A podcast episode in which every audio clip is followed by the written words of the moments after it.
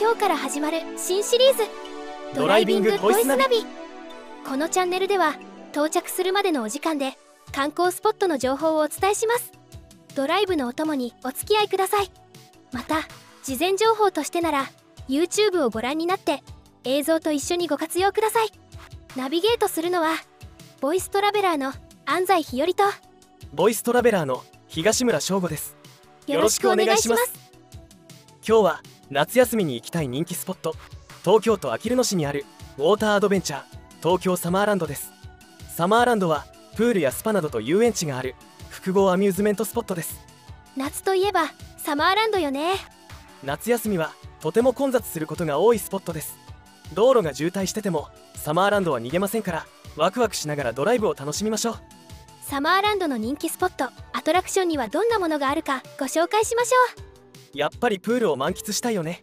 サマランウェーブは人気です。コバルトビーチと呼ばれる室内の巨大プールには1時間に1回大きな波が発生してプールで波乗りが楽しめます。このプールは遠浅の浜辺のような作りになっています。小さなお子さんは浜辺近くで楽しめます。また大人は波の迫力を存分に楽しめます。やっぱりサマーランドに来たら波乗りを楽しまないとね。ここで注意点。あれあなた誰だっけ？僕はトラベルナビゲーターのサトル。お役立ち情報をお伝えします。よろしくね。よろしくね。更衣室から出てすぐの室内施設。アドベンチャードームの中心にある巨大プールがコバルトビーチです。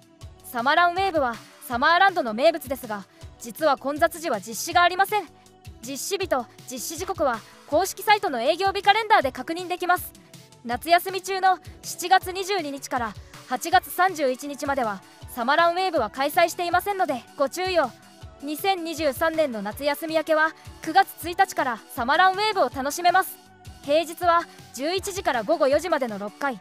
土日は10時から午後5時までの8回。1時間に1回波が来ます。ただ混雑状況によって中止することもあります。波に出会えたらラッキーなのね。プールは遠浅のビーチスタイルで入り口近くは浅瀬ですが沖は子供では足が届かないほど深く水深は1.4メートルです。浮き輪を必ず持っていきましょう。お子さんには保護者の方が付き添わないと危ないのでご注意を。サマランウェーブが発動した時は水深80センチより深い場所はサングラスだけでなく普通のメガネも禁止になっています。サマランウェーブを満喫するならコンタクトレンズをお忘れなく。波がない時もメガネバンドなどの落下防止の準備が必要です。この室内プールのあるアドベンチャードームを抜けるとアドベンチャーラグーンと呼ばれる屋外プールのエリアです。とっても長い流れるプールがあるんだよね。グレートジャーニーと呼ばれる流れるプールは1周が650メートルです。観覧車やデカスラなどのアトラクション周りの山々など景色を楽しみながらぷかぷか回りましょう。途中にはワイルドキャニオンという滝のあるスポットがあって楽しいわよね。屋外プールエリアにあるアトラクションデカスラはゴムボートに乗って滑る巨大なウォータースライダーです。グループや家族連れは一緒に乗って楽しめるから盛り上がるんだよね。白と黒の巨大な姿が目を引くよね。デカスラは身長130センチ以上の身長制限があります。お酒を飲むと乗れません。サマーランドにはこの他にもウォータースライダーがたくさんあります。全長120メートルのスネークスライド。ゴムボートで乗って滑り落ちるタワーズロック。滑るというよりは落ちるのを楽しむドボンなどが楽しめますプールだけで遊びきれない感じね。屋外プールエリアを抜けると遊園地エリアスリルマウンテンにアトラクションがあります。そうでした。スーパーバウンティーはいわゆるバイキングね。あのゾワッとするのは苦手なんだけどね。メリーゴーランドやコーヒーカップといったほのぼの系がメインなので絶叫系を楽しみたい方にはちょっと物足りないかもしれないね。だったら海抜223メートルの自然が一望できる大観覧車がおすすめね夏のライトアップされたサマーランドを見下ろしながらデートスポットを堪能できるわ。晴れてれば都会の街並みまで見えるんだよ。サマーランドには肌寒くなっても安心の施設があるよね。そうそう屋外プールエリアにはスプリングハウス。屋内エリアにはジャグジーがあるけどやっぱり悠々大洞窟のスパがおすすめね。地底の湖を思わせる地下の温水プールね。天井から差し込む光が幻想的な演出なんだよね。突然雷の音がしたかと思うとスコールが降ってくる演出も楽しいわ。次に食べ物についてご紹介しますね。あちこちにフードショップがあるわね。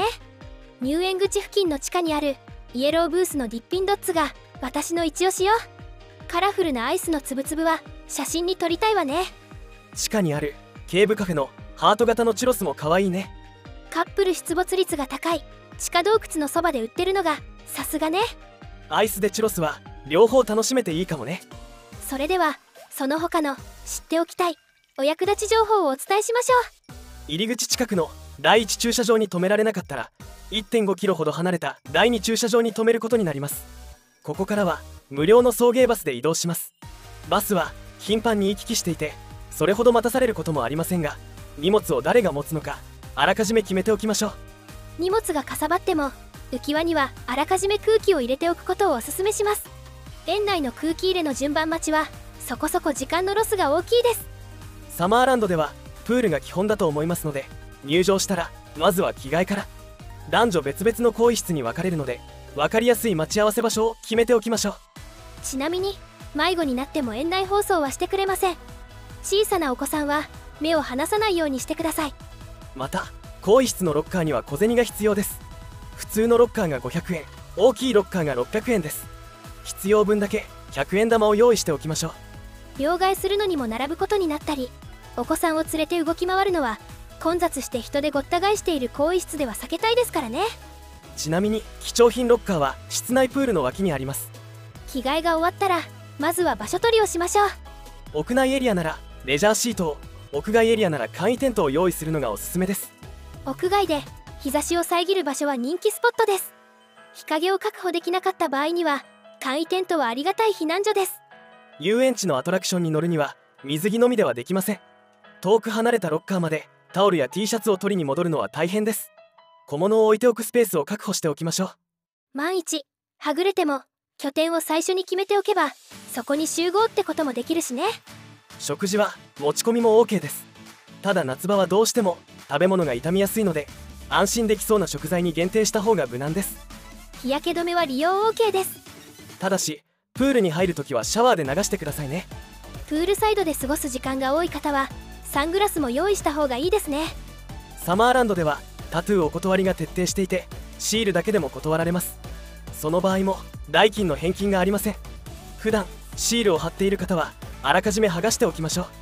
お酒は園内でも売っていますし飲むことができます。でも酒気帯びではプールには入れませんのでお子様の付き添いをする場合は我慢しましょう園内の詳しい情報は概要欄に公式サイトのリンクを貼っておきます。また混雑対策チケット情報などをまとめた情報はブログ記事にまとめています。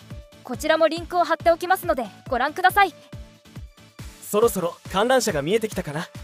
サマーランドへレッツゴー